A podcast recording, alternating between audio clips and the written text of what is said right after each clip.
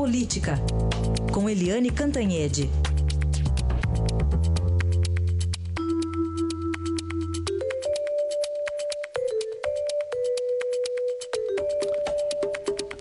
Bem, Michel Temer e Aécio Neves foram os vencedores do dia de ontem, mas tem o que comemorar? Eliane, bom dia.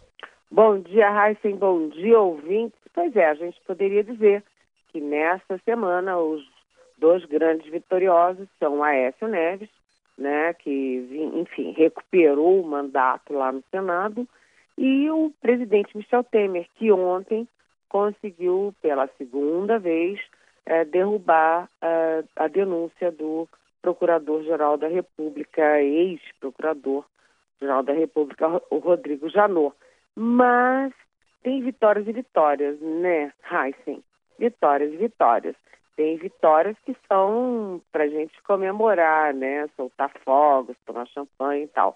Tem outras vitórias que tem aquele gostinho amargo, porque você ganha uma batalha, mas tem tantas outras pela frente. E no caso do Aécio e do Temer, é exatamente isso que acontece. O Aécio, porque, como a gente tem dito aqui na Rádio Eldorado, né, ele tem nove inquéritos no Supremo e porque, vai ter que ter muito chão pela frente aí para se é, explicar na justiça.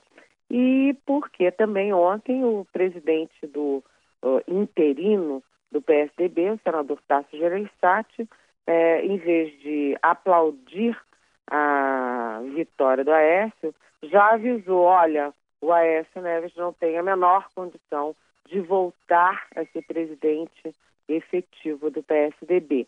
Há uma rebelião dentro do PSDB para que o Aécio Neves saia do partido. Inclusive o seguinte, todo mundo fala do troca-troca entre uh, o PSDB e o Temer, entre o Aécio e o Temer. O, o Temer ajudou a livrar o Aécio lá no Senado e o Aécio agora ajuda o Temer na Câmara. Só que o poder do Aécio para ajudar o Temer lá na Câmara é mínimo.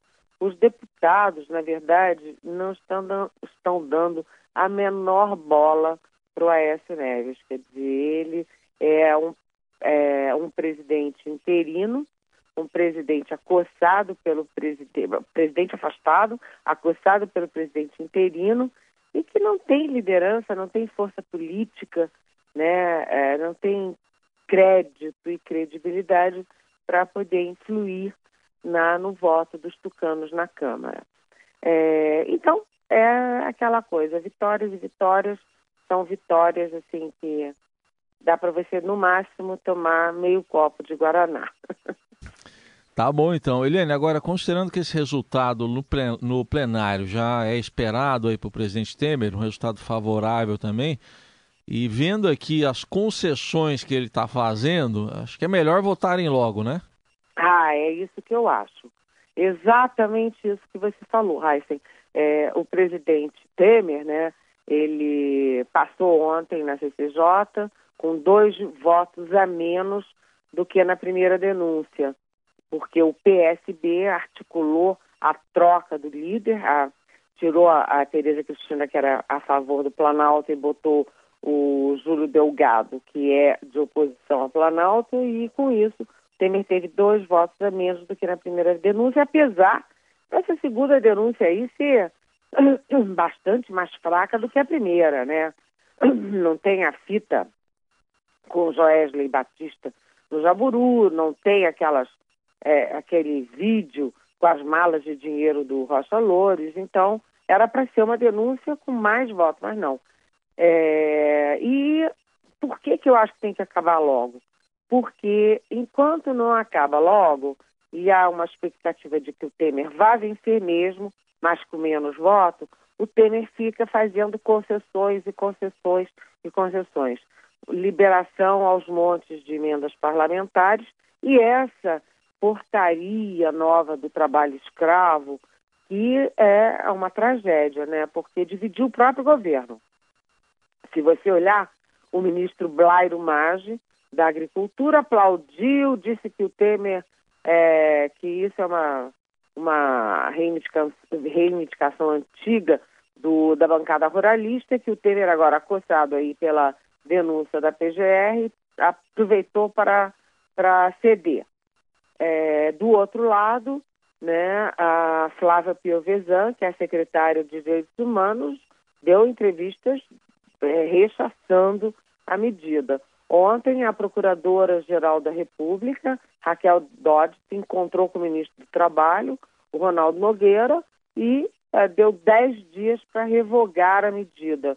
E o ex-presidente Fernando Henrique, no Twitter, fez um texto enorme dizendo que é um retrocesso enorme. E por que, que é um retrocesso? Porque trabalho escravo não é apenas é, um trabalho que tira a liberdade do funcionário de ir e vir, né, do trabalhador de ir e vir, ou seja, é, confina o trabalhador em algum lugar e ele não pode sair. Não é só isso que caracteriza o trabalho escravo. O que trabalha, é, é, caracteriza o trabalho escravo, e a Raquel Dodge diz isso claramente no ofício dela, são condições indignas de trabalho. Falta de salário justo e, e legal, é, condições de moradia, condições de, de trabalho, horas de trabalho, é, falta de alimentação. Tudo isso caracteriza o trabalho escravo.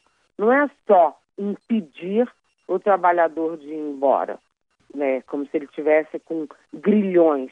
Uhum. Há outros tipos de grilhões que não são a restrição de liberdade, há grilhões que são no ataque à dignidade humana.